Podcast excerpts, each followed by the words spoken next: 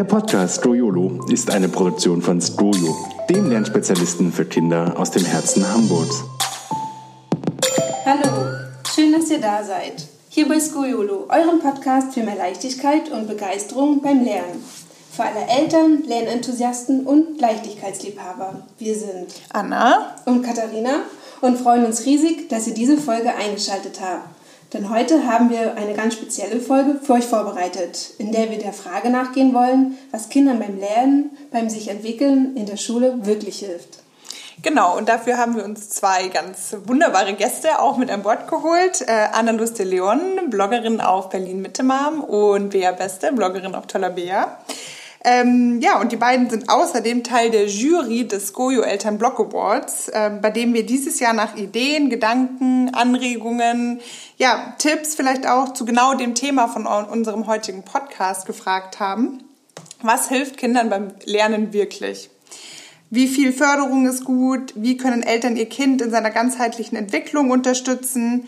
Was hilft, wenn es in der Schule mal nicht so läuft? Ähm, ja, das Thema war sehr breit gefasst und wir haben auch sehr viele unterschiedliche, aber wirklich wahnsinnig tolle Texte bekommen. Und ja, genau deswegen wollen wir heute über dieses sehr facettenreiche Thema sprechen. Mm, genau, und für alle Eltern so ein bisschen ordnen, was denn eigentlich nun wirklich hilft, wenn es um erfolgreiches Lernen, was fürs Leben qualifiziert geht. Liebe Anna, liebe Bea, schön, dass ihr da seid. Und wir hatten jetzt eine ganz kurze Intro. Vielleicht wollt ihr selber noch mal kurz was zu euch sagen. Ähm, hallo, ähm, ich bin Anna. Ich schreibe auf Berlin Mitte Mom einen Elternblog, jetzt ähm, seit mittlerweile über sechs Jahren. Ich freue mich sehr, dass ich äh, jetzt hier bin und ich freue mich auch schon äh, länger, dass ich Teil der Jury bin für den School Elternblog Award. Ähm, ja, das war wirklich toll dieses Jahr, äh, fand ich, dass wir diese, äh, diese Thematik hatten und ähm, das trifft natürlich für mich als Mutter von drei Kindern auch genau den Nerv. Ich schreibe auch viel auf meinem Blog darüber ähm, Schule ist eigentlich immer da, ist immer ein Thema und ähm, auch die Sorgen, die man als Eltern so damit hat, oder vielleicht ist Sorgen zu viel gesagt, aber es beschäftigt einen einfach sehr, ähm, sind immer Teil des Alltags und das ist eben auch, ähm, findet auf meinem Blog halt auch statt. Mhm. Deswegen hat es für mich auch sehr gut gepasst und ich freue mich, dass ich dabei war und mhm. bin. Hallo, ich bin Bea äh, ich freue mich auch, dass ich da war, liebe Anna. Und äh, ich stelle mich auch kurz vor. Ich bin Bea, Bea Beste. Ich äh, habe den Blog tollabea.de und bin eigentlich so direkt ähm, zum Bloggen gekommen, so mehr oder weniger aus der Bildungsszene. Ich bin eigentlich auch Schulgründerin, habe äh, die Formschulen damals mitgegründet, ist auch schon länger her. Das sind jetzt inzwischen neun Schulen, die sind up and running und funktionieren wunderbar. Mhm. Das heißt, das war damals in meiner Vergangenheit schon so ein Beitrag, ein bisschen etwas an dem deutschen Bildungssystem und an Schule zu verändern. Mhm. Und das kann auch nur ein Anfang sein. Ich habe gerade bei diesem Blog Award und durch die Gedanken der Menschen, die hier sehr, sehr viele Sachen eingereicht haben, auch sehr facettenreiche Ideen, habe ich auch gesehen, wie viel da noch zu tun ist. Und ähm, einmal in der Schule, aber auch definitiv auch zu Hause. Auch wir als Eltern, glaube ich, ähm, müssen schon einiges verändern in unserer Denke. Ich habe das auch als Schulgründerin erlebt, mhm. wie viele Eltern eigentlich mit dieser Sorge kommen, mein Kind soll bestmöglich vorbereitet werden für die Zukunft, aber wiederum auch noch immer noch zurückdenken an ihre Zeit, wie sie gelernt haben, wie Schule damals war. Und das ist auch wahnsinnig lange zurück. Das heißt, sehr viele Menschen, die sich mit Bildung beschäftigen, mit Förderung, mit Nachhilfe, denken eher so 20, 30 Jahre zurück an ihre Kindheit, an ihre Erlebnisse, so wie sie gelernt haben, anstatt nach vorne zu denken, an die Zukunft. Was brauchen wir für diese Kinder von heute, die in 20, 30 Jahren ähm, in der Arbeitswelt mhm. ähm, ihr Glück suchen werden? Mhm. Finde ich total spannend, da würde ich irgendwie gerade gleich gerne reingehen. Hast du auch das Gefühl, dass dadurch ähm, Lernen so eine extreme Schwere auch oft hat? Also ich weiß nicht, ob viele Eltern einfach auch so ein ja, früher irgendwie mit Schule lernen, das war irgendwie nicht so das Thema für Sie oder kein positives Thema und jetzt übertragen Sie das so ein bisschen? Die Sparte gibt es auch. Also mhm. ich rede jetzt auch bewusst nicht von den eingereichten Beiträgen. Nee, allgemein. Glaube, ja, die eingereichten ja. Beiträge sich dem eher entgegengesetzt ja, haben. Ja. Ähm, allgemein habe ich schon die Erfahrung gemacht, dass dieses Thema Zukunftsangst und Zukunftssorge durchaus da ist und sehr präsent. Was soll aus meinem Kind werden? Mhm. Ähm, dass da auch sehr stark die Menschen sich Gedanken machen um Noten, um Abschlüsse, um Zeugnisse, so diese Sicht äh, auf das Thema, oh Gott, äh, wie kommt mein Kind aus dem Bildungssystem mhm. raus? Meistens mehr mit der Sorge, was wird aus dem, mhm. anstatt was hat das Kind wirklich gelernt. Ich glaube, das ist auch tatsächlich was, was uns mit allen Eltern vor äh, und wahrscheinlich auch nach uns Generationen noch verbinden wird, weil ich glaube, das Thema war immer schon da. Also ich kann mich, ich bin selber äh, als Mutter an dem Punkt erstmalig gewesen mit meinen Kindern, dass ich äh, überhaupt mich damit befasst habe, ähm, dass Schule oder Lernen, Hausaufgaben, alles Vorbereitung auf Klausuren, alles was so da drumherum ist, ähm, nochmal ein ganz anderes Denken von mir erfordert im Umgang mit meinen Kindern, als ich das im Alltag so habe weil ich das als Kind selber, ich erinnere mich nicht an sowas. Ich habe, also ich sage das jetzt mal ohne Prahlerei, ich war irgendwie eine gute Schülerin, jetzt nicht super brillant, aber halt so gut, dass man, das brauchte irgendwie nicht extra irgendwas so, ne? sondern es lief halt einfach mhm. so. Und ähm, bei meinem Bruder war das auch so, so dass ich jetzt irgendwie tatsächlich bei meinen eigenen Kindern erstmalig in dieser Situation war. Aber ich kann mich unheimlich gut erinnern an viele, viele Leute um mich herum, die eben damals auch ähm, zur Nachhilfe gingen. Oder, ne, also keine Ahnung, es gab diverse Nachhilfekonstrukte von irgendwelchen älteren Schülern, die einem irgendwas, die sich da irgendwie ein Taschengeld verdient haben, bis hin zu irgendwelchen organisierten Sachen. Ähm, ich glaube, das gab es halt immer schon. Ne? Und wenn ich, also vielleicht gibt es irgendwo eine Generation, die noch nicht begriffen hatten, dass Bildung vielleicht der Türöffner ist für die eigenen Kinder später im Leben. Aber ich glaube, dass äh, auch unsere Elterngeneration und wahrscheinlich auch die Generation davor mit denselben Themen im Kopf rumgelaufen sind und sich gedacht haben, verdammt, was soll aus den Kindern mal werden und wie kommen die aus diesem System raus? Also wie du gerade sagtest, Bea, ne? wie, wo stehen die, wenn die fertig sind mit der Schule und was kommt dann? Ne? Und wie kann man sie eigentlich vorbereiten? Und eigentlich sind das zwei Sorgen. Ne? Also mhm. einmal die Sorge, wo stehen Sie da, wozu werden Sie befähigt, was ist Ihr CV, nimmt Sie jemand mhm. als äh, einen Job oder schaffen Sie die eine bestimmte Uni oder überhaupt irgendwas, womit man später so sein Einkommen bestreiten kann. Und dann habe ich aber auch sehr oft gemerkt, auch bei vielen Eltern dieser Generation als Schulbetreiber, dass sehr, sich sehr viele noch an ihre Schultraumata von früher mhm. erinnern. Mhm. So nach dem Motto, oh Gott, war Mathe gruselig oder oh Gott, war das und das gruselig und dann aber doch das dem Kind ersparen wollen. Mhm. Und manchmal sind das auch tatsächlich so zwei Seelen wohnen, ach, in meiner Brust, mhm. zwei Bedürfnisse bezüglich meines, meines, meinem, äh, sorry, ich bin kein Muttersprachler, zwei Sorgen bezüglich meines Kindes schlagen in meiner Brust und ich weiß auch nicht wohin. Und ich habe auch immer wieder gemerkt, dass die meisten Eltern gerade die, die Wert auf Bildung legen, sehr oft so zerrissen sind zwischen einem Imperativ, ich muss kontrollieren, mhm. ich muss das alles im Griff haben, mhm. ich muss gucken, was mein Kind hat, und dann auch wiederum der, das andere Imperativ, ich muss jetzt loslassen mhm. und das Kind muss auch mal sein und ich soll das Kind nicht stressen. Und ab und zu ähm, verstolpern sie sich mhm. regelrecht damit, mit diesen zwei Wünschen. Und das haben wir auch in den Beiträgen auch sehr stark gesehen, dass da eigentlich meiner Meinung nach mehr der Wunsch nach Loslassen drin stattgefunden hat, als der Wunsch nach Kontrolle. Also so habe ich das wahrgenommen. Ich fand es sehr ausgewogen, muss ich sagen. Also jetzt sicherlich nicht so, äh, also man wird weder in den Beiträgen noch wahrscheinlich sehr selten, zumindest bei Eltern heutzutage, irgendwelche Ansichten finden, wie man die eben noch in der Generation davor hatte. So dieses, da muss man halt durch, reißt sich zusammen, der Lehrer hat immer recht und solche Sachen. Ich glaube, das findet man wahrscheinlich heutzutage wesentlich weniger. Nicht bei unseren Bloggern. Ja. Ich kriege das manchmal ja? mit in unseren Kommentaren. Also ich habe auch eine ziemlich große Facebook-Community und da merke ich immer wieder, dass ich auch durchaus Stimmen höre nach dem Motto, ja, das Leben ist kein Ponyschlecken. Äh, pardon. das bleibt drin. Auch sehr schön. Kein Ponyschlecken, das merke ich mir. Aber wirklich. okay, äh, also äh, solche Sprüche von ja. jungen meinte, also es, wir sind hier nicht bei Wünsch dir was mm, und Kind ja, muss auch stimmt. mal lernen, Zähne zusammenbeißen, äh, durchzuziehen und so diese ganzen Sprüche kriege ich schon mit. Und ich habe dann auch ein, hm, und ich habe auch den Eindruck, ähm, das sind auch die Arbeitswelten, die uns manchmal auch in diese Richtung zwingen. Mhm. Ne? Also ich meine, ich habe auch keinen Bock auf die Steuererklärung, muss sie mhm. trotzdem abgeben. Ja. Da ist mhm. auch so der Punkt, wo ich mir denke, komm, Bea, mhm. ist wie auch so was Unbeliebtes in der Schule, wo du mal durch musst, machst zu Ende, kriegst deine Hausaufgaben genau. fertig ja. und dann ist es weg. Und ich glaube, sowas können wir uns auch nicht komplett aus dem Leben wegwünschen. Das stimmt, aber ich glaube, da, da glaube ich äh, wieder an meine eigene, vielleicht einzige ähm, äh, Grundregel in der Erziehung meiner Kinder äh, oder im Zusammenleben mit meinen Kindern.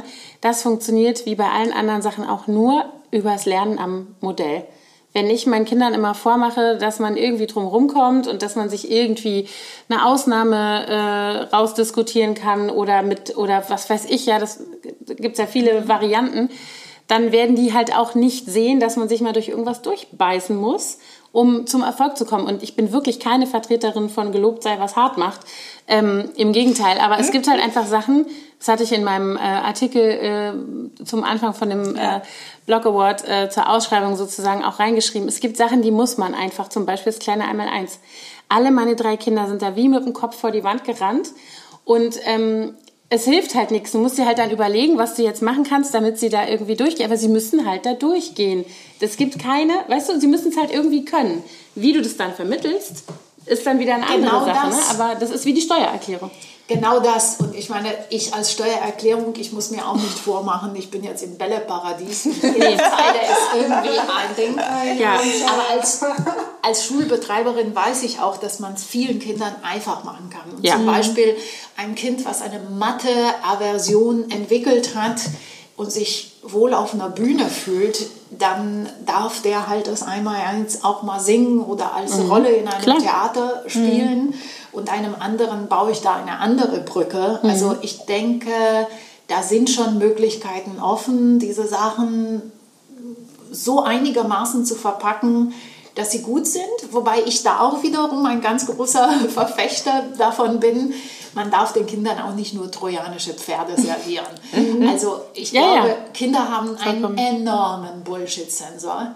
Die wissen ganz genau, wenn sie da so nach dem Motto diese bittere Lernmedizin ja. in irgendwas süße, krusselige... Spoonful of Sugar, wenn ja, Mary Poppins. Ja. Wollte ich gerade so Mary Poppins, a full spoon, äh, äh, äh, spoonful of sugar. Spoonful of sugar.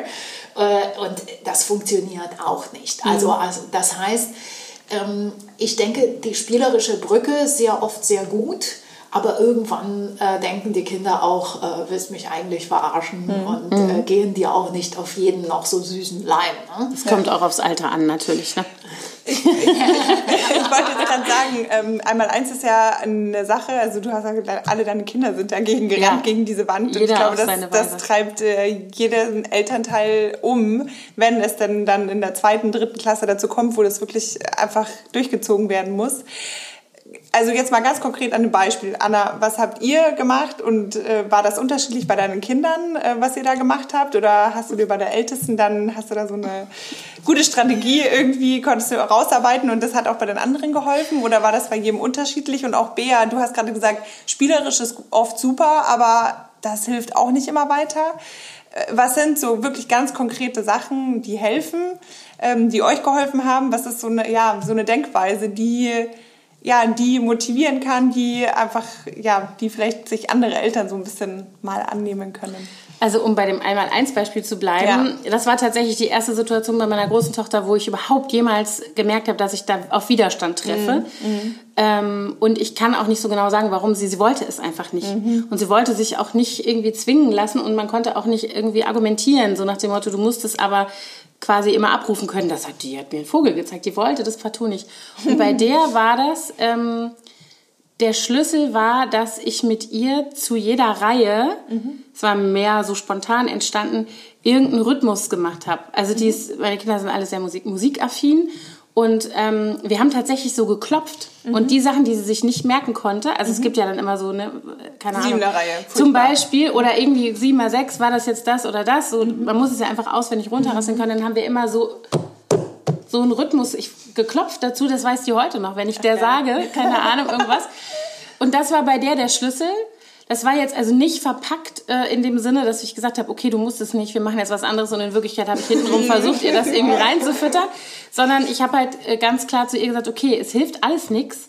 Du musst das irgendwie lernen, aber wir können ja mal, ne, wir gucken, wie wir das irgendwie ähm, in den Kopf kriegen, mhm. so dass es da halt auch bleibt. Das ist übrigens eine ähm, Methode, die ich mir bei einer ähm, engen Freundin meiner Mutter mal abgeguckt habe. Jetzt weniger das konkret mit dem Klopfen, aber dass du was mit dem Körper machst, was diesen mhm. Lernprozess sozusagen was du damit verknüpfst. Mhm. Das ist auch ein Montessori-Prinzip. So eine kleine Eselsbrücke eigentlich. genau, aber dass du, dass du immer ähm, leichter dir was merkst, ähm, in einer Bewegung sozusagen, mhm. wenn man es jetzt mal ganz verkürzt, die ja. Theorie, ja, dass ja. du dann halt sagst zum Beispiel du, äh, oder wenn du es laut aussprichst, das hilft manchen Leuten auch schon, ja. ne, dass du halt sozusagen zu diesem abstrakten Ding, das einmal eins, sieben mhm. mal sieben ist 49, mhm. dass du äh, dazu irg damit irgendwas verknüpfst, was dir dann eben äh, dieses Erinnern leichter mhm. macht sozusagen oder das Verankern im, im Gedächtnis. Da muss ich auch einhaken, da haben wir auch aus der Schule sehr gute Methoden. Also ähm, die Inspiration kam aus der Blue School in New York, die mhm. ich gesehen habe, die sich eigentlich einen langen, dunklen Gang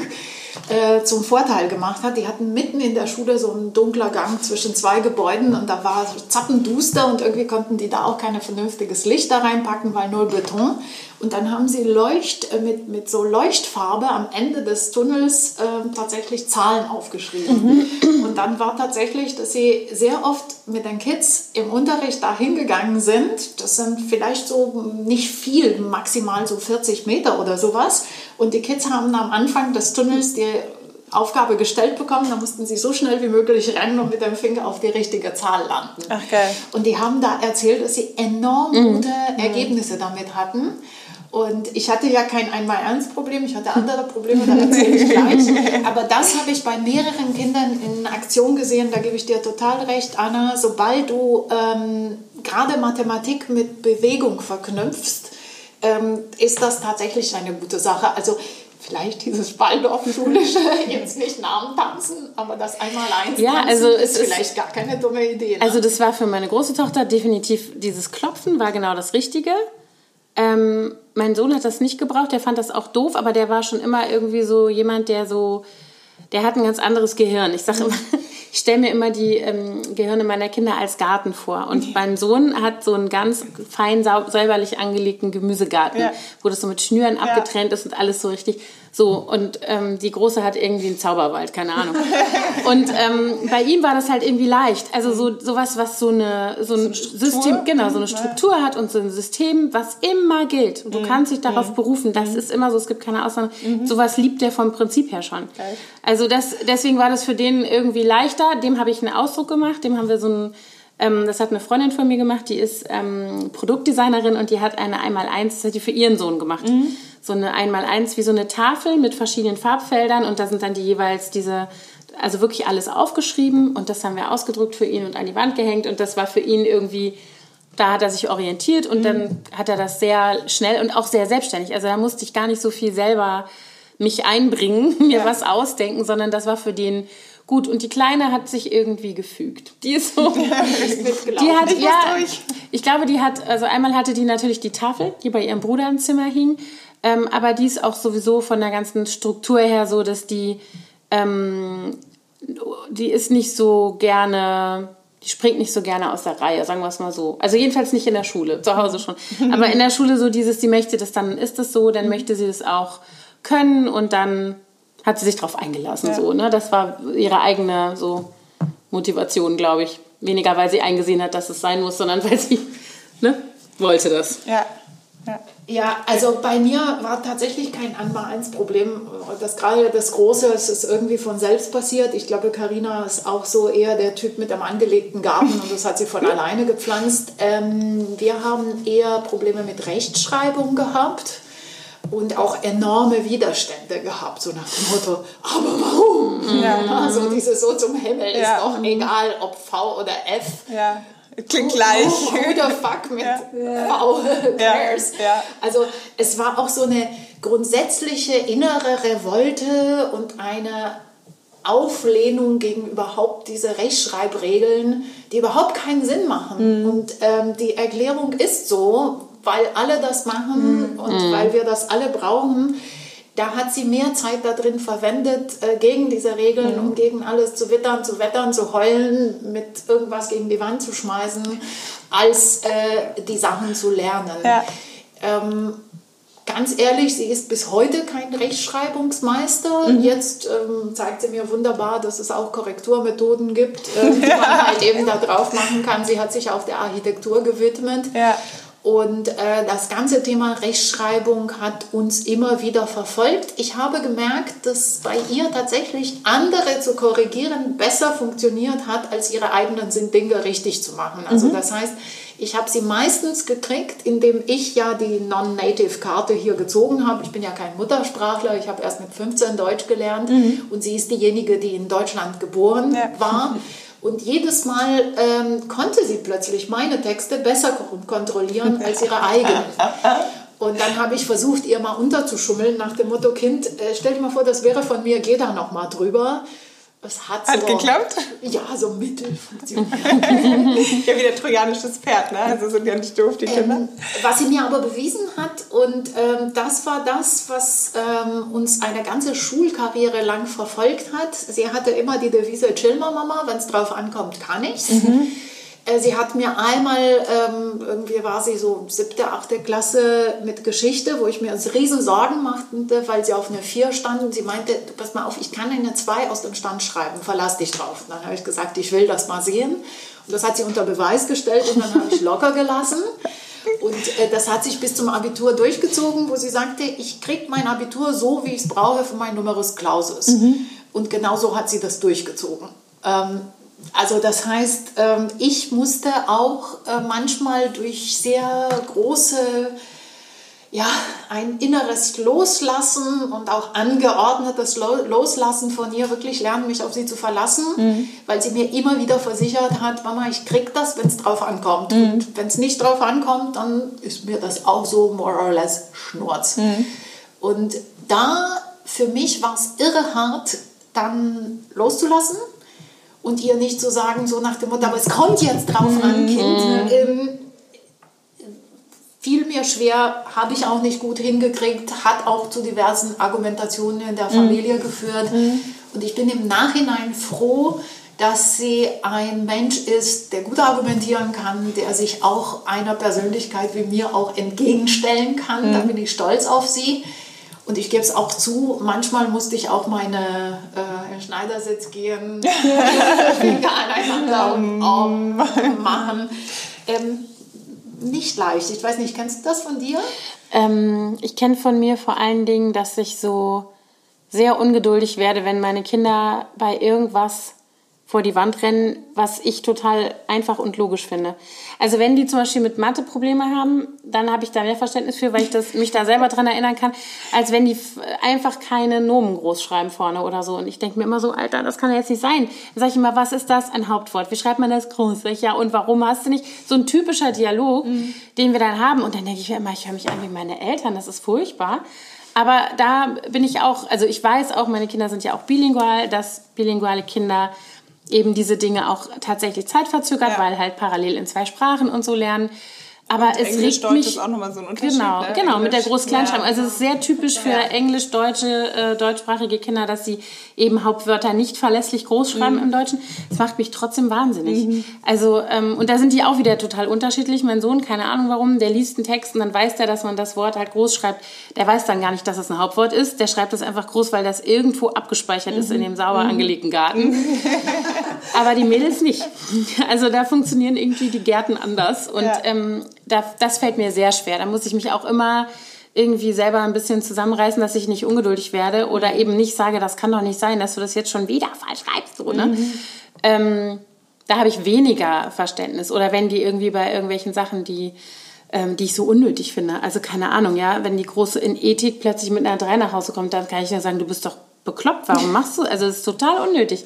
Also ne, bei anderen, wenn man das nicht kann, weil man es nicht versteht oder wenn man Hilfe braucht, okay.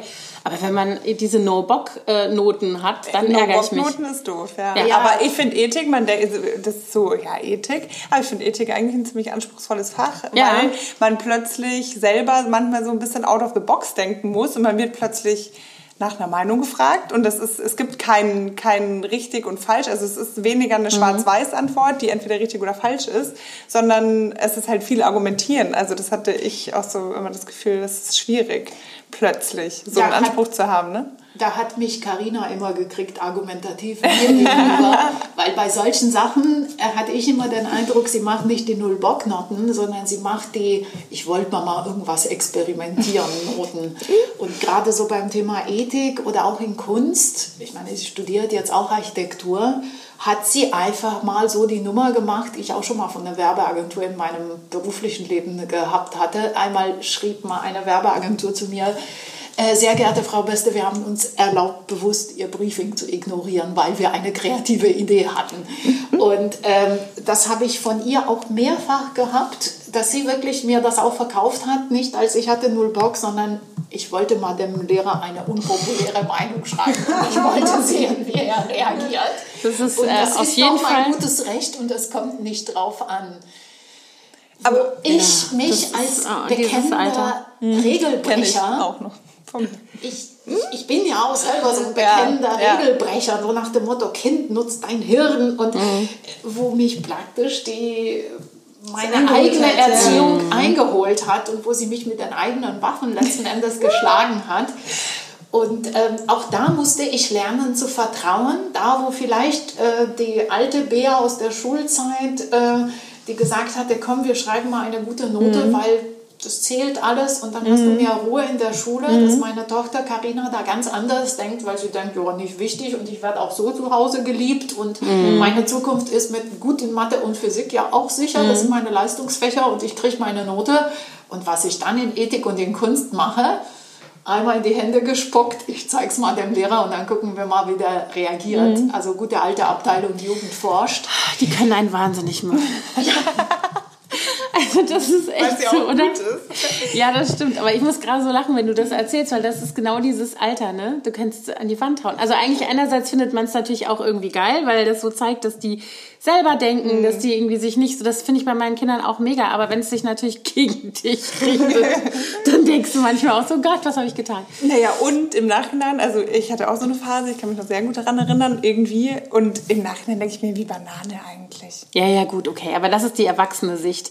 Wenn du 14, 15 Vielleicht, bist, ja. dann denkst du dir so, haha, ne? Das ist ja klar. Ja gut, wenn du Und- da stehst und wolltest Medizin studierst und hast ein Numerus Clausus nicht geschafft, Dann das ist ist es doof. Ja, echt doof. Das ist richtig Aber doof. wenn Karina hinterher sagt, guck mal Mama, Ja. Architektur Ja. im ersten Gang, Aufnahmeprüfung, die 1,9 hat gerade noch gereicht, ne? eine 2 wäre ja nicht mehr gut gewesen, aber 1,9 reicht doch. Ich Auf keine Punkt, effizient. Effizient wollte ich auch gerade sagen. Ja. Das ist ja, also, ja, ich finde, was es ja zeigt, dass ähm, einfach sehr viel Vertrauen auch dann zu Hause da ist, um einfach das auch ausprobieren zu können. Also ich glaube, das macht ja viel mehr mit Kindern und heranwachsenden Menschen, sich auch zu trauen, dem Lehrer zu sagen, nö, mache ich nicht, als ein Kind, was immer der Norm folgt, weil es dann vielleicht auch Angst einfach hat und daraus entsteht ja dann vielleicht nur jemand, der viel auswendig gelernt hat und gut den Stoff reproduzieren kann, aber der dann vielleicht eben nicht sein, sein Hirn anstrengt und gar nicht in die, in die mutige Ja. Richtung geht. Also was ich jetzt auch, ähm, auch mit der Schulbetreiberkappe sage, Ja. auch, ich glaube, was Kindern insgesamt gut tut, ist, wenn man ihnen als Elternteil oder vielleicht auch als Lehrer wirklich noch ganz klar signalisiert, ich traue dir das zu. Du bist ein toller Mensch, du kriegst das hin, du hast die Fähigkeiten, die du nicht hast, die kriegst du noch auf die Reihe. Und das habe ich gemerkt, äh, manchmal musste ich gezwungen sein, das so zu sagen und danach zu, auch zu handeln. Manchmal habe ich das von mir hinaus, aber es, es ist immer eigentlich gut gegangen, wenn man den Kindern nicht so diese ganze Sorge, oh Gott, was soll aus deiner Zukunft werden und wirst du irgendwann arbeitslos und Hartz IV und weiß ich nicht. Das macht Kinder kirre. Und da merke ich auch, das ist auch eine anständige Förderung, nicht diese Sorgen über die Kinder zu kippen. Selbst wenn man sie hat, dann nicht die sozusagen mit diesem Eimer voller Sorge, mein Gott, eine Zukunft, weil das wollen Kinder auch nicht. Die leben viel mehr für den Moment und das, was interessant ist in dem Moment und Spaß macht und auch ein bisschen Dopamin im Hirn dann noch mal ein bisschen verursacht. Ich glaube, dass das noch viel wichtiger ist, als ihnen ständig so die große Arie von der Zukunft und Das ist, ja, werden kann. das ist ja auch meiner Meinung nach ein großes Problem in unserem ganzen Bildungssystem, dass es äh, sich immer nach den Mängeln ausrichtet. Ja? Also, dass du eben nicht sagst, du hast ein Kind, was zum Beispiel super gut in Mathe und Physik ist, dann sagst du nicht etwa, boah, total toll, lass mal gucken, wie weit wir noch gehen können, sondern du sagst, ja, aber Französisch Vokabeln, ganz ehrlich, da musst du dich jetzt mal mit beschäftigen. Das ist Oder noch viel schlimmer andersrum, Französisch und Englisch ist super gut, das ist ein totales Sprachtalent und sehr, also ich finde das oft sehr naturwissenschaftsorientiert, irgendwie, das sind halt so die richtigen Fächer. Oder Kunst, wenn jemand super gut in Kunst ist, Sport, was auch immer und dann, das ist aber nicht mal ein richtiges Fach. Es heißt auch Nebenfächer. Also das ist auch mal, ich sage Ja, auch. Sprache und Bildungssystem. Ja, manifestiert Ich auch bestimmte Dinge, ne? Seit Jahren, dass wir nicht mehr Fremdsprache sagen. Mhm. Warum fremd? Ich finde so dieses, eine Sprache ist eine Sprache, warum muss sie fremd sein? Ja, ja. Sorry, eine Sprache wird Ja. vertraut, wenn man sie lernt. So, das Ja. oder die ne Hauptfächer und Nebenfächer. Ja, aber das ist natürlich, das ganze System ist so, ne? Und wenn ich zum Beispiel bei meinen Kindern sehe, keine Ahnung, es gibt ähm, eine schon ziemlich alte Studie, die ich natürlich jetzt nicht korrekt zitieren kann, weil ich mich nicht darauf vorbereitet habe, dass mir die jetzt einfällt, die ähm, besagt, ähm, dass Kinder, wenn du sie einschulst, Mädchen und Jungs gleichermaßen, sich vorstellen, dass sie alles werden können. Dass sie also, äh, keine Ahnung, ne, was haben die dann für Berufswünsche? Die sind ja sehr von Astronaut bis, ne, keine Ahnung, was da alles dabei ist. Genau. ja. Ja, Meerjungfrau auch. Ja. Aber ähm, das, das, äh, die können sich theoretisch vorstellen, dass sie alles erreichen können. Da gibt's also eine Studie, ähm, die, da wurden die Kinder befragt mit sieben oder mit sechs oder so mit der, mit der Einschulung. Und dann fragst du die nochmal vier, fünf, sechs Jahre später. Und plötzlich fühlen die sich, ähm, und die Mädchen leider mehr als die Jungs, fühlen sich äh, eben nicht mehr so ähm, selbstwirksam, sag ich jetzt mal so. Die haben nicht mehr das Gefühl, dass sie alles werden können. Die denken dann plötzlich, keine Ahnung, ich bin, ne, also die haben dann dieses Bewusstsein für, die, für Mängel entwickelt. Und das finde ich schlimm, mir vorzustellen, dass ich, und ich kann das an meinen eigenen Kindern nachvollziehen, ne? Also das eine ist sicherlich eine Altersfrage, wenn die in diese frühe Phase der Pubertät kommen, dann geht das halt auch leider los mit den Selbstzweifeln. Da kannst du gar nicht so viel dran machen. Aber woran du was machen kannst, ist, ob du ihnen die Erfahrung ähm, ermöglicht, dass sie selber was bewirken können, dass sie selber was, dass sie überhaupt was können, dass sie in irgendwas zum Beispiel ein Spezialist sind, dass sie für irgendwas ein besonderes Talent haben. Und Talent heißt jetzt nicht, dass jemand, der mit neun Monaten schon laufen konnte, schon mit fünf die perfekte Pirouette hinlegen kann, sondern dass jemand die Erfahrung macht, dass etwas, wofür er Leidenschaft und ähm, ganz viel Freude entwickelt, dass er das verfolgen darf und dass er das vertiefen darf. Und das ist das, meiner Meinung nach, was man machen muss. Ja? Wenn meine Tochter nach Hause kommt, die Kleinste, und sagt, "Oh, ich habe irgendwie das und das nicht so gut gemacht, was mache ich dann mit der? Dann setzen wir uns hin und machen irgendwas Schönes, was sie besonders gut kann, wo sie besonders viel Freude dran hat. Und ich setze mich nicht hin und sage, ach ja, du armes Kind, du bist halt ein bisschen, da müssen wir halt noch ein bisschen, äh, keine Ahnung, ja, so äh, weiß ich nicht. Natürlich macht man sich dann kurz Sorgen und denkt, ähm, oh je, ja, da muss ich vielleicht irgendwie mal nachhaken, was da, was da los ist. Das hat ja auch oft gar nicht mal immer nur, liegt gar nicht mal immer nur irgendwie im Inhalt, sondern auch manchmal in den Umständen. Ja, war da irgendwie was los? War da irgendwas mit den Freundinnen doof? Hat die Lehrerin, der Lehrer was Blödes gesagt? War, was weiß ich? Es gibt so viele Faktoren, die dazu beitragen können, dass ein Kind sich ähm, überfordert fühlt oder hilflos fühlt oder nicht aufnahmefähig. Das ist ganz unabhängig vom Stoff, gerade wenn die so klein noch sind in der Grundschule.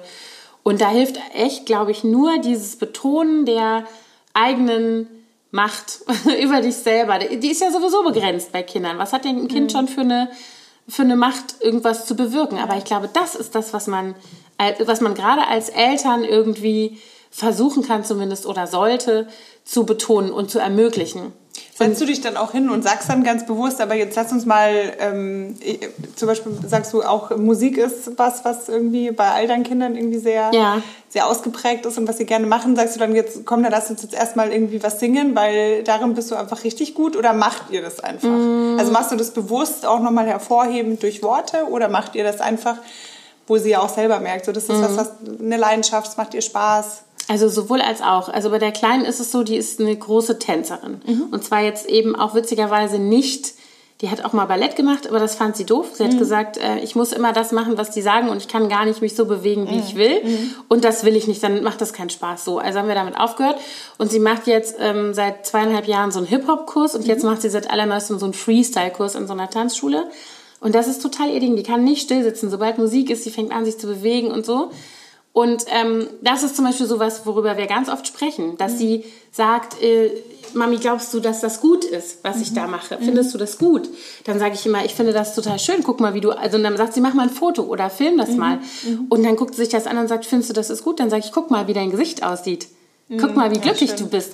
Also so, das sind so die Sachen, wo ich versuche, ähm, das zu betonen mit ihr, ne? Oder mit ihr darüber zu sprechen, gerade wenn sie sich so fühlt, dass sie irgendwas nicht geschafft hat ihrer Meinung nach oder irgendwas nicht gut genug war ihrer Meinung nach, dass wir dann darüber sprechen, worin sie gut ist.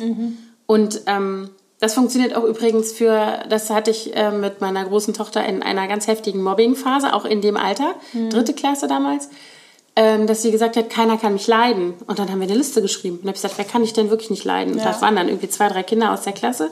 Und dann haben wir die, andere große Seite Liste. aufgeschrieben. Dann habe ich gesagt, schreib mal. Und irgendwann hat sie gerufen, jetzt, ich bin bei 30, Mama, mir fallen noch mehr ein. Und das sind halt genauso die Sachen. Ja, aber das sind so, so Sachen, wo du halt irgendwie versuchen musst als Eltern, und ich glaube, das ist das Einzige, was man machen kann. Ähm, oder nicht, was man machen kann, aber das ist das Mindeste, was man machen, machen kann, sage ich mal so. Ähm, dass du diese Dinge betonen kannst mit deinen Kindern. Selber können sie es dann nicht alleine. Also Ja. vielleicht lernen sie es dann dadurch auch, sich darauf zu besinnen im richtigen Moment, zu wissen, äh, äh, ich weiß selber, was ich kann und was ich, äh, worin ich gut bin. Und natürlich, was sie leider daraus ableiten, was ich wert bin. Ne? Weil da steht ja am Ende immer noch eine Note. Mhm. Ja, ja. Also ist selbst als Erwachsener schwer, dass man seine eigenen Stärken so toll sehen kann und irgendwie dann auch in nicht so guten Situationen sich denkt, ja gut, aber das andere kann ich richtig gut. Also, ne? Ich finde, das ist auch ein Kulturthema. Also wenn ich rüber Ja, nach USA ja. komme, loben sich Leute auch viel, viel mehr äh, und machen sich gute Laune. Also ich sag's auch, weil ich nicht in dieser Kultur Mhm. aufgewachsen bin und dass ich merke, wie oft mit einem nett gemeinten Mensch, das ist eine tolle Sache, die du gerade gesagt hast, oder äh, auch mal ein Kompliment, ein Lächeln, ein Good Mood wahnsinnig viel verändern kann. Und auch in der Schule habe ich auch gemerkt, also zum Beispiel auch wie die Kinder angeredet werden. Das ist von deutschen Lehrern einfach ziemlich unmöglich, aber ich hatte äh, also die, unmöglich im Sinne von, sie können es nicht, weil sie es so nicht gelernt haben. Aber ich hatte äh, gerade Grundschule. Kanadier, Leute aus, äh, aus England, aus Großbritannien, ähm, USA, die wirklich ihre Kinder mit Sweetheart und Ja. Darling und so einfach so eine Zuwendung und Come on, Sweetie or Come on, Darling. Und, und das bringt auch eine ganz andere Atmosphäre in der Klasse und auch so einen liebevollen Umgang. Ja, wertschätzend, Ich ja. meine, welcher deutscher Lehrer sagt, Liebling, geh mal an die Tafel? das klingt irgendwie ganz komisch. Aber auch sowas macht, äh, macht was aus, weil Lernen, letzten Endes haben wir alle gelernt, ist eine Beziehungssache. Und wenn wir zusammen uns im Reinen sind, lernen wir auch miteinander besser. Und äh, deswegen, ich bin auch so ein ganz großer Kämpfer, sowohl für Schule als auch für zu Hause mit dem Thema Lernen, dass das nicht so diese Schwere hat, sondern einfach, dass Genau, gute Laune reinkommt. Also das, Ja. was du sagst, Anna, die Stärken, aber auch ein bisschen Humor, Ja, ein bisschen absolut. Witz, ein bisschen Lachen. Und äh, das finde ich, das fehlt uns auch ein bisschen. Und ich denke, wenn jeder ein bisschen mehr drauf achtet, also der gute alte Vera Birkenbiel-Trick, einfach mal, wenn irgendwie eine doofe Aufgabe da ist oder wenn man sich auch fast niedergeschlagen fühlt, einfach mal erstmal, ich glaube, 90 Sekunden soll man das grinsen. Ja, also lächeln. Ja, habe ich weil gestern da- gerade erst wieder gesehen. Genau, weil da irgendwelche Muskulatur drückt wieder auf irgendwelche Ja. Nervenenden und letzten Endes kriegt das Gehirn mit, äh, es ist gute Laune hier Ja. und dann kann es schon besser funktionieren. Ja. Ja. Wir funktionieren einfach besser, wenn wir gute Laune haben. Und deswegen bin ich auch, das klingt nach so einem, ja, nach so, so, so einem geringen Faktor, Ja, aber ich glaube, ne? wenn jeder Ja. sagen würde, beim Lernen herrscht jetzt gute Laune, ähm, muss nicht aufgesetzt sein. Kann nur sich im Kleinen wiederfinden, glaube ich, äh, hätten wir es alle einfacher. Ja. Ja, ich glaube, das ist auch eine gute Botschaft an die Eltern da draußen. Einfach zu Hause für die Kinder eine, eine angenehme Lernatmosphäre zu schaffen. Weil viele Eltern, ja, die wir auch über das ähm, Elternmagazin erreichen, die fragen sich ja, wie können sie ihren Kindern zu Hause am besten mit den Hausaufgaben helfen. Und viele wollen ja sofort in das Inhaltliche gehen und irgendwie am liebsten die Hausaufgaben mitmachen. Dabei ist es viel wichtiger, einfach eine Lernatmosphäre zu schaffen, in denen die Kinder sich auch trauen, Sachen zu machen und auch bereit, also es nicht schlimm ist, wenn sie Fehler machen. Und Ja, gerade das dadurch auch. ja einfach auch viel lernen. Und auch nicht, also mein Klassiker aus dem Blog, ähm, und auch nicht darauf bestehen, dass sich ein Kind gerade in der Grundschulzeit gerade am Tisch sitzt und ähm, auf dem Stuhl. Ja, das ist ein ganz wichtiger Punkt. Das ist so ein Thema, wo ich sage, lass die Kids doch lernen. Wo Die sie werden- wollen, wie, Der ne? Boden ist sowieso ihr Reich. Ja. Die werden sich da hocken, Ja. hinlegen, auf den Bauch legen. Ja, sie können auch da ihre Hausaufgaben machen. Das aber, also da kann ich mich auch an meinen eigenen Knoten im Kopf erinnern, dass ich total lange gebraucht habe bei meinem ersten Kind, was eingeschult wurde, zu schnallen oder nicht nur zu, also anzuerkennen, sagen wir es mal so. Ja, genau. Dass das total okay ist, wenn die an der Erde liegt und ihre Hausaufgaben macht. Ich war, ich hatte, da, ich war so, das ist ja wie so ein Glaubenssatz, ne? ja. Man muss am Schreibtisch sitzen. Ja. Ganz ehrlich, kein Erstklässler braucht einen Schreibtisch. Vergiss es einfach. Es ist wirklich so.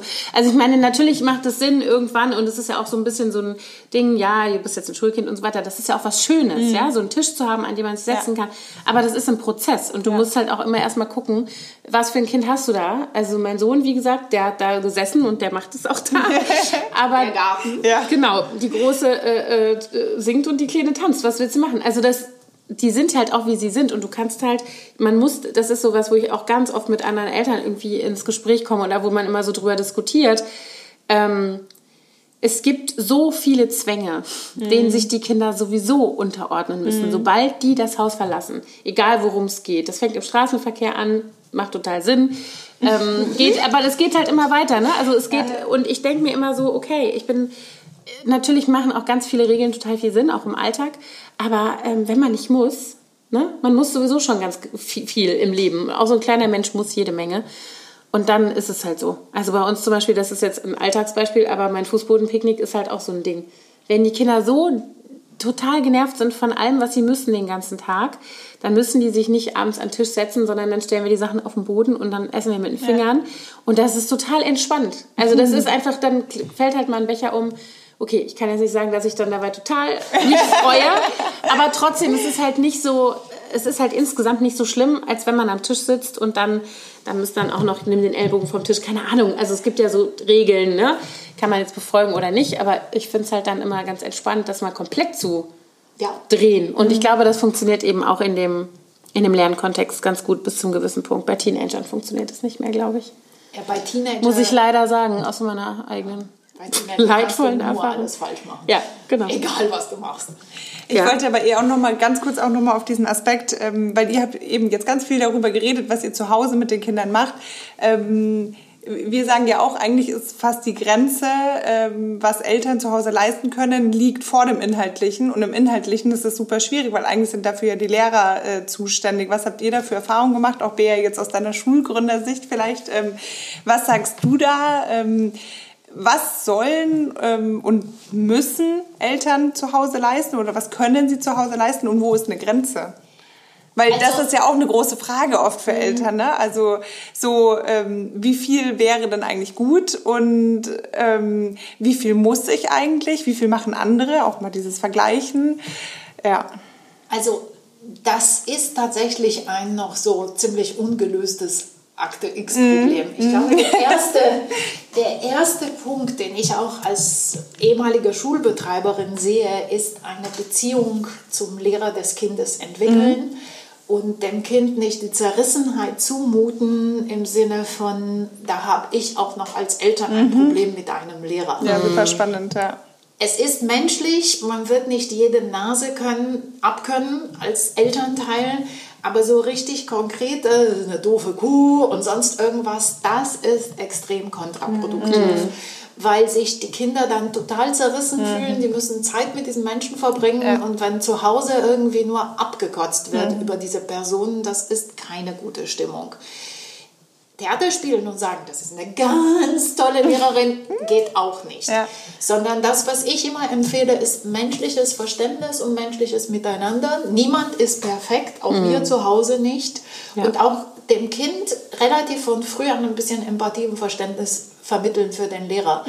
Und wenn auch ich glaube, Kinder können auch verstehen, dass sie eine Bande sind von anstrengenden kleinen Wesen und dass bei einem Lehrer auch mal die Nerven alle sein Ja. können. Und Ja. ich glaube, wenn jedes Elternteil auch mal dem Kind vermitteln, pass mal auf, es kann sein, dass mal der Lehrer mit den Nerven durch ist. Es kann sein, dass dein Lehrer auch mal zu Hause ein Problem hat, dass es eine Krankheit hat und nichts dafür kann.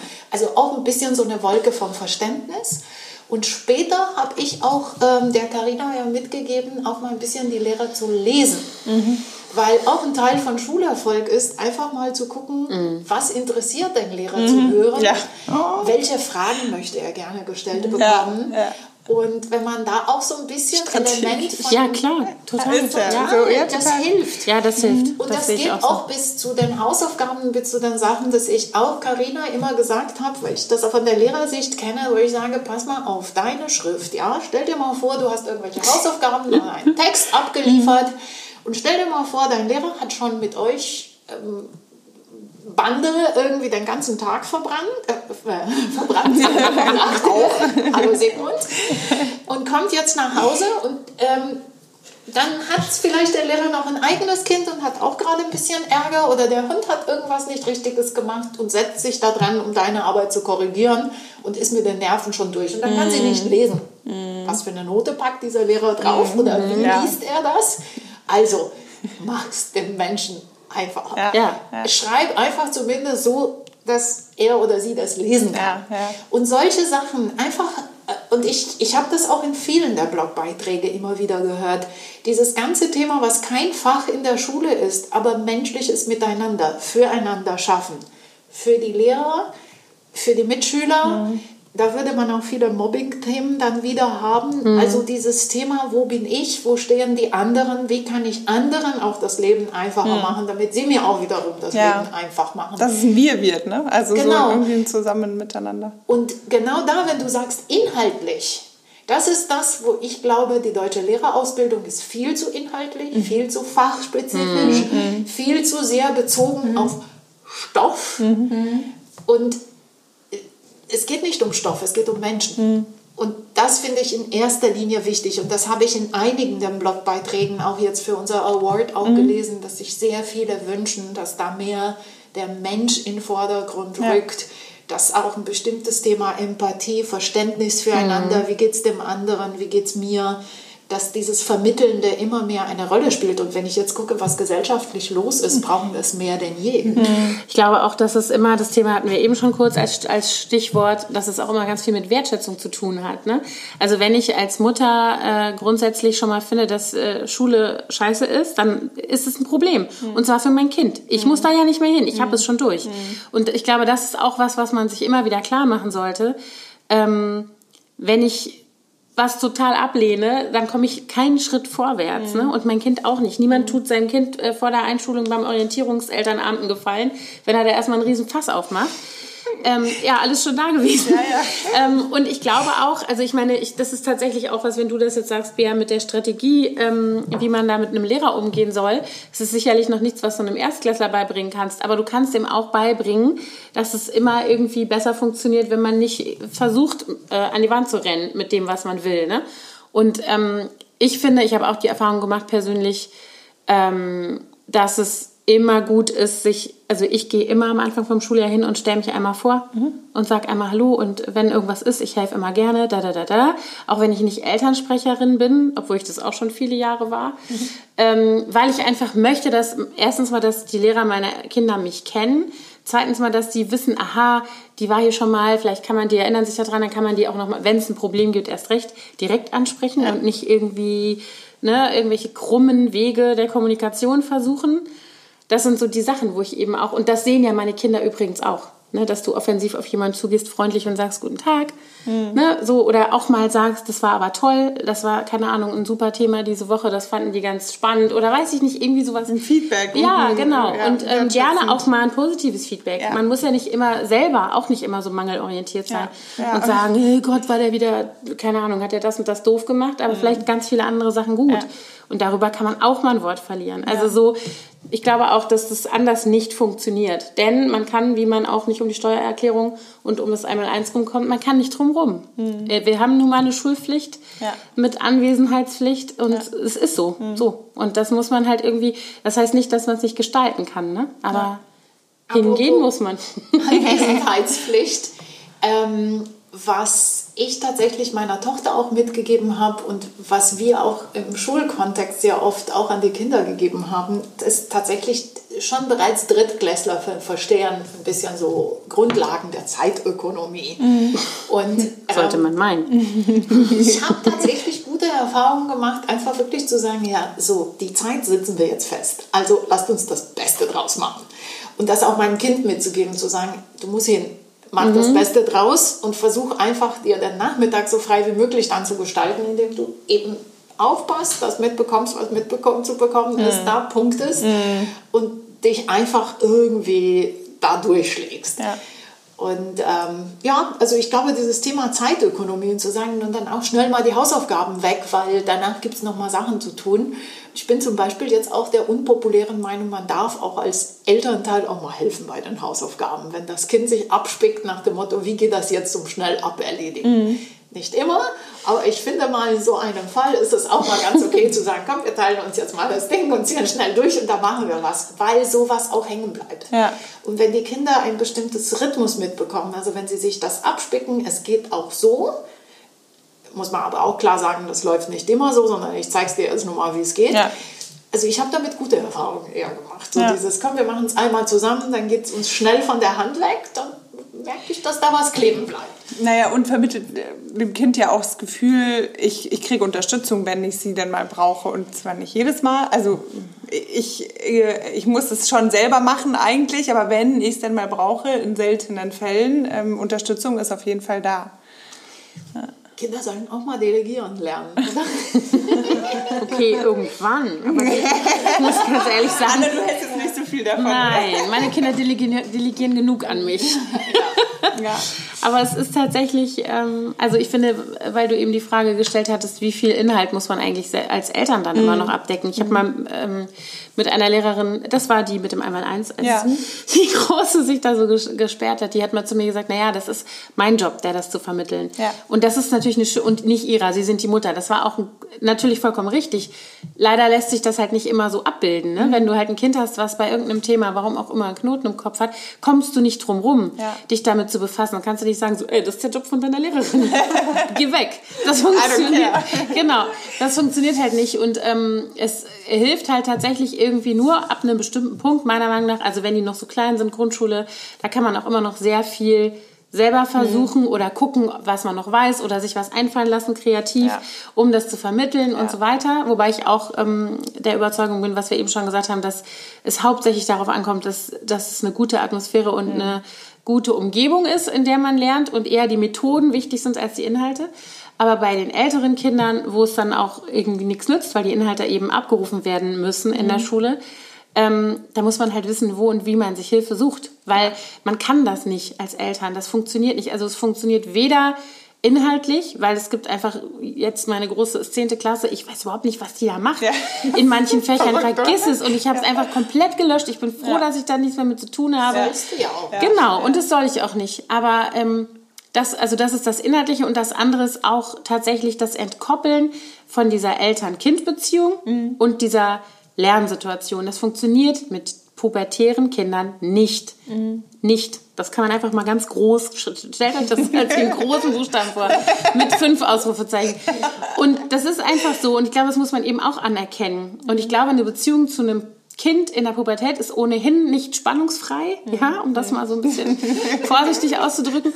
Und wenn man dann auch noch anfängt, ähm, sich da zum Einpeitscher zu, zu machen für irgendwelche Inhalte, das kann nur schiefgehen meiner Meinung nach. Ich kann mir nicht vorstellen, also ich kenne kein einziges Beispiel, wo das, äh, wo das funktioniert. Und ich glaube wirklich, dann hilft nur, wenn man sieht, dass es Probleme gibt, dann hilft nur das konsequent outzusourcen. Mhm. Das ist echt so. Mhm. Entweder mit Hilfe, ja, entweder mit Hilfe von ähm, äh, Nachhilfe oder von, keine Ahnung. Also ich habe heute, wir haben eben schon kurz drüber gesprochen, bevor wir aufgenommen haben, ähm, keine Ahnung, es gibt Vokabeltrainer für die, also ne, man kann, ich muss da nicht Apps, sitzen. Ne? Ja, genau, es gibt Apps, es gibt alles Mögliche. Und ich muss nicht da sitzen mit meiner 15-Jährigen, die sagt, frag mich die Vokabeln ab, um dann festzustellen, dass sie die überhaupt noch nicht gelernt hat und sie nur möchte, dass ich sie in den Kopf knalle. und äh, dann, dann schreien wir uns an, so ja, ungefähr. Ne? Und dann sage ich, du hast sie doch gar nicht gelernt. Doch, habe ich, nein, hast du nicht. Ich meine, wo soll das hinführen? Ja, das ist einfach nur doof. Und ähm, insofern glaube ich, es gibt da tatsächlich so eine Grenze ähm, dessen, was Eltern echt wirklich leisten können. Mhm. Manchmal helfen auch Lerngruppen. Mhm. Also meine Große hat für bestimmte Projekte eben mit ähm, Klassenkameradinnen so zusammen sich vorbereitet. Das hat mehr oder weniger gut funktioniert, aber es müssen die halt auch ausprobieren, solche Sachen zu machen. Also ich glaube, da muss man einfach irgendwie bereit sein, wie du eben schon gesagt hast, loszulassen an einer bestimmten Stelle. Was allerdings funktioniert, meine Erfahrung und auch so kriege ich auch mit im Freundeskreis, ist ähm, nicht bei Problemen. Also wenn du siehst, nicht wenn es Probleme aufgetaucht sind, sondern wenn das Kind ein Interesse hat, mhm. sich sowieso stark fühlt, wenn es da mehr wissen möchte.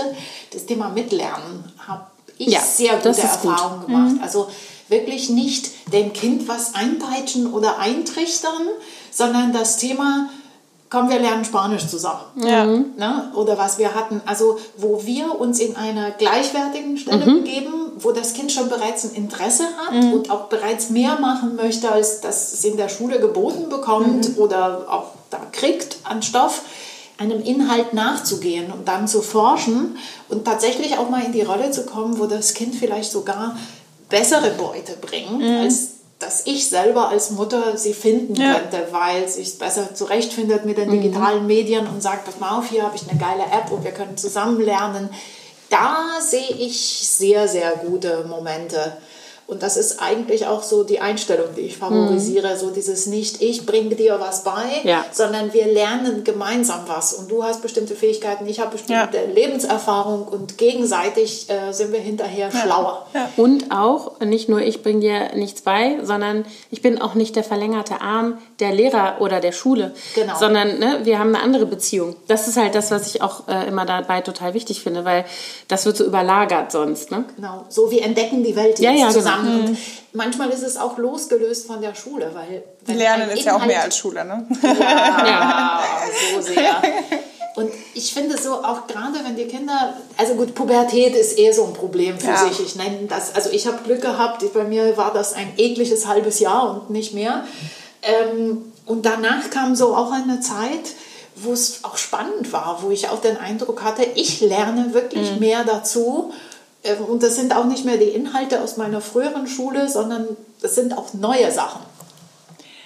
Ähm, das ist sowieso also spannend, weil es führt uns. Wir haben sowieso, äh, wir, wir, sind langsam an der Stunde, deswegen haben wir ein bisschen Zeitlimit gesetzt. Wir haben so viele Themenblocks, aber ich finde, den wichtigsten Themenblock haben wir tatsächlich super gut ausgefüllt. Wirklich so konkret, äh, was, was, was kann ich, was können wir als Eltern tun, um zu Hause zu helfen und zu unterstützen. So, ne? Und was ist eigentlich eine gute Förderung? Wo, wo kann das anfangen? Wo, wohin führt das zum Co-Learning, wenn man dazu Lust hat, auch halt ähm, als Eltern? Ähm, wir haben Daniel schon gefragt wir wollen das auch jeden Gast fragen. Haben wir drei Fragen vorbereitet und jetzt, äh, ihr beide dürft, sollt antworten. Die erste Frage ist, ähm, weil wir auch über das Thema irgendwie gute Lernatmosphäre, ähm, ja, gute Laune, irgendwie was sehr wichtig wichtig ist für, für ein erfolgreiches Lernen ist. Habt ihr ein gute Laune Familienlied oder irgendwas, was euch einfach wahnsinnig gute Laune macht, was ihr manchmal so anmacht, wenn die Stimmung richtig am Boden ist? Mm, nee. Also wir haben tatsächlich, glaube ich, eine, wir haben eine bestimmte Playlist Aber es variiert. Okay.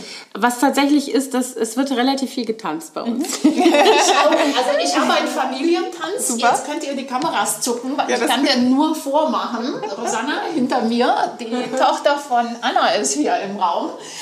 Und äh, das, was, was wir tatsächlich gemacht haben, das war eine Walt Disney-Inspiration.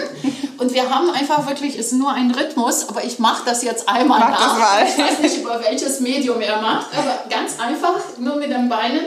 Da, da, da, da, da, da, da, da, da, da, da, da, da, ta. Da, da, da, da, da, da, ta. Da, Ja. da, da, da, da, ta. Und so durch die Wohnung spaziert. Also ich habe es jetzt... Wenn die Stimmung ich am nicht- Boden war, ne? Wenn die Ja. Stimmung am Boden war, sind wir einmal praktisch durch die ganze Wohnung. Mhm. Und äh, da waren auch Gäste nicht, äh, die mussten rein. Und ähm, irgendwie mit diesem Tanz, ähm, ich sag mal, das ist so... Ah, ja, aber das hilft. das und lockert es ist, auf, Es ist oder? auch nicht ja. gesungen, es ist kein Lied, es ist nur Ja. ein da da da da da da da da da da da da da. Ja. Ja, sehr cool. Dann kannst du geil. es haben. Dann ist die Stimmung auf jeden Fall richtig gut im Haus. Ja, unsere zweite Frage ist, ähm, was wir als Erwachsene von Kindern lernen können, weil es ja die ganze Zeit auch immer darum geht, was Kinder sozusagen von uns lernen können. Wollen wir mal die Frage in den Raum stellen, was können wir als Erwachsene von Kindern lernen? Ich glaube als allererstes ähm, komplette Unvoreingenommenheit. Also Kinder, das ist das, was ich, äh, also es gibt noch sehr viel mehr, aber das, was ich so immer wieder feststelle, auch noch bei den relativ großen Kindern, ist dieses, ähm, diese Offenheit. Also die haben eben bestimmte Kategorien noch nicht gebildet und das kann sehr vorteilhaft sein. Also ähm, eben zum Beispiel nicht grundsätzlich, ich werde das nie vergessen, ich habe mal mit einer Freundin, da hatte ich noch gar keine Kinder, ähm, gesessen und die hat ihrer Tochter mit ihrer Tochter ein Bilderbuch angeguckt mit so Tieren drin. Da war die Kleine noch nicht zwei. Und dann hat sie gesagt, guck mal, das ist der Hund, der macht wow wow oder das ist die Katze. Und dann haben sie darüber gesprochen, die ist ganz weich und flauschig. Und dann hat sie eine Seite aufgeschlagen, da war eine Spinne. Und dann hat sie gesagt, das ist die Spinne, i, die ist voll eklig. Und dann habe ich hinterher zu ihr gesagt, warum sagst du das? Deine Tochter findet die doch gar nicht eklig, die weiß doch überhaupt noch nichts über Spinnen. Und das sind so die Sachen, ähm, was man als Erwachsener oft vergisst. Und Kinder machen uns das eigentlich immer wieder vor. Dass sie nämlich in erster Linie neugierig wären auf die Spinne und sich angucken würden, was die macht und Ja, eben nicht von selber sagen würden, äh. Und übrigens auch solche Spiele wie Wer hat Angst vom schwarzen Mann sind Unsinn. Kinder haben keine Furcht vor dunkler Haut. Das ist nicht angeboren. Ja, ne? Solche Dinge auch. Oder die finden das nicht komisch, wenn ähm, äh, zwei Männer oder zwei Frauen in einer Beziehung sind und sich lieben. Das finden die, das interessiert Das die ist gar so. nicht weiter. Ja. Das ist einfach so. Und wenn mir morgen ein sechster Finger wächst, dann ist es halt so. es ist so. Das muss man halt einfach irgendwie, ja, bis zum gewissen Alter spielt es keine Rolle. Meine Kinder haben ganz lange zum Beispiel nicht erkannt, wir haben in der Familie einen, ähm, der Sohn meiner einen Cousine hat ein Down-Syndrom. Das haben die überhaupt nicht registriert. Ganz lange, viele Jahre. Ich habe das auch nie irgendwie großartig thematisiert, weil ich immer gedacht habe, wenn die nicht fragen, was soll ich, ne? Irgendwann kam dann mal, der spricht aber anders oder irgendwie sowas. Und, da- aber das hat ganz viele Jahre gedauert, in die, denen die dem immer wieder begegnet sind und vollkommen unvoreingenommen eben damit umgehen, mit dem, was sie vorfinden. Und das ist einfach was, da können wir uns alle mal irgendwie eine Scheibe von abschneiden. Was ich habe, ist in dem Moment sein. Und ähm, einfach wirklich da sein, in der Aktivität eingehen, wenn da ein Stück Knete da ist oder irgendetwas da wirklich für dieses Stück Knete da zu sein. Und das ist etwas, was wir ja als Erwachsenen, also ich glaube, ich habe wahnsinnig viel inneres Kind äh, bei mir behalten. Ich bin ein Quatschkopf vor dem Herrn und ich mache auch ganz viele komische Dinge. Das ist tatsächlich etwas, was ich auch noch wirklich durch so die viel zitierte Mindfulness wieder lernen muss. Wirklich nur eine Sache zu machen, darin aufzugehen und nicht zu denken, was ist nachher, was ist vorher, was ist in Social Media. Also da mal so für eine Sache da zu sein. Und das beobachte ich auch so bei Kindern bis so dritte, vierte Klasse. Danach wäscht sich auch aus. Und das glaube ich, das müssen wir uns irgendwie, Wieder so, das möchte ich mir aufrechterhalten. Ja. Ja. Und die letzte Frage ist es sehr gemein, weil man sich auf eins am besten konzentriert. Was wünscht ihr euch von einem, ja, vom Bildungssystem? Was würdet ihr euch wünschen, was sich ändert? Oder ist alles toll? Schwierig, das ist echt eine schwierige Frage. Ich würde mir, glaube ich, wünschen, äh, ja doch, ich finde, es, ist, äh, es wird der Bildung der Kinder, und das fängt ja nicht erst in der Schule an, sondern schon wesentlich früher, viel zu wenig ähm, Bedeutung beigemessen. Mhm. Denn anders kann man bestimmte Kürzungen und Entscheid Budgetentscheidungen und so weiter nicht interpretieren, mhm. als dass es offensichtlich nicht so wichtig ist. Und ich glaube, da liegt echt der Hase im Pfeffer. Also das ist so dieses, wenn ich sehe, ne, wie, also keine Ahnung, das fängt bei der Ausbildung der Erzieherinnen und an oder auch den Gehältern, die es da gibt, mhm. bis hin über Lehrerausbildung, über volle Klassen, zu wenig, wir in Berlin kennen das äh, ja. sehr gut, nicht genügend Schulplätze, das ganze Theater. Mhm. Und ähm, sich dann hinterher wundern, dass wir irgendwie Pisa blöd dastehen. Mhm. So, das finde ich. Ich finde, es ist einfach nicht wichtig genug und es ist nicht, äh, und da hängen halt so viele Dinge dran. Mhm. Ne? Also ich glaube, das wäre, es müsste einfach eine viel, viel höhere Priorität haben, das Ganze mal ähm, sich genauer zu betrachten und da mehr rein zu investieren. Also bin ich voll bei dir, Anna. Und bei mir ist nochmal, haben wir eigentlich gerade drüber gesprochen, dieses Thema Chancenblick statt mhm. Defizitblick. Mhm. Was Anna auch gesagt hat. Ne? Genau, was Anna gesagt hat, was ich glaube, dass wenn da letzten Endes der, das ganze Bildungspferd von einer anderen Seite aufgezäumt werden würde, also nicht von was fehlt dem mhm. und wo fehlt was und wo muss noch eine Reform und was läuft alles schief, sondern einfach zu sagen, wo gibt es Chancen. Ja. Dann würde auch mehr gute Laune ins Spiel ja. kommen. Und letzten Endes, ich gucke jetzt auch auf dieses Thema Migrationswelle und diese ganzen Probleme. Also wenn wir da auch einfach Menschen bringen, sehen würden, also wenn wir da einfach Menschen sehen würden, die einfach eine andere Kultur, eine andere Sprache ins System bringen, dann wäre weniger so, oh Gott, das ist so schlimm, ich habe hier zwei Kinder in der Klasse, die nicht Deutsch reden können, sondern mhm. wie toll, ich habe da zwei Menschen, die aus einem anderen Kulturkreis kommen, die eine andere Sprache beherrschen.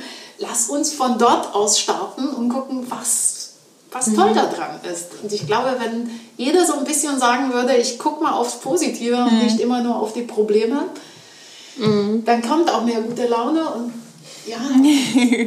und vielleicht Nee, aber ich darf nicht noch was sagen, aber vielleicht sage ich es. Sag es komm jetzt mehr. Weniger dieses, dieses Thema, jetzt muss man mit einem Gedanken alles lösen, kann man nicht. Mhm. Einfach mehr Freiheit, mehr mhm. Loslassen im System denken. Also das, was wir über unsere Kinder in der mhm. Schule gesagt haben, also letzten Endes mehr auch loslassen. Ja. Kleine Schulen, die können ein bisschen mehr eigene Soße mhm. sich erlauben und gucken, was für sie ganz besonders gut ist, mhm. anstatt sich an das große mhm. Ganze immer zu halten und immer regelkonform zu sein. Ja. Super, cool.